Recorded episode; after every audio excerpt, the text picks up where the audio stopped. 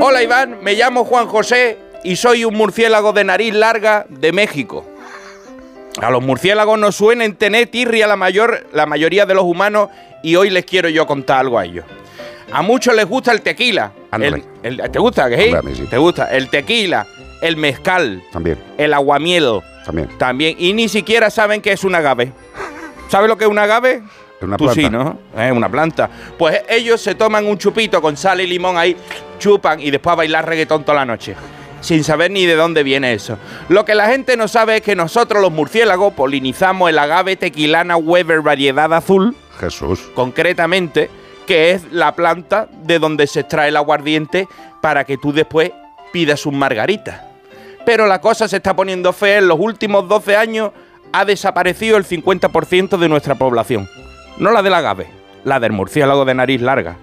Y los industriales dicen, ¿y a nosotros qué nos importa eso? Si nosotros lo que vendemos son botellas de tequila, además plantamos los agaves de hijuelos sin necesidad de semillas. Ok, ok, tienen razón.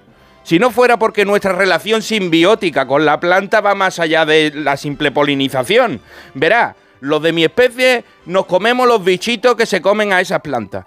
Y lo acompañamos también con un poquito de néctar de flor de agave para echarlo para abajo. Los bichitos que están ahí se te apegotonan.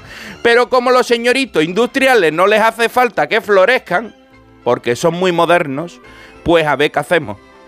Ahora están dejando florecer algunos para que no desaparezcamos del todo porque no les conviene. Con el cambio climático, los agricultores se, se la están viendo canuta con una planta tan refinada que les tose un escarabajo y se pudren.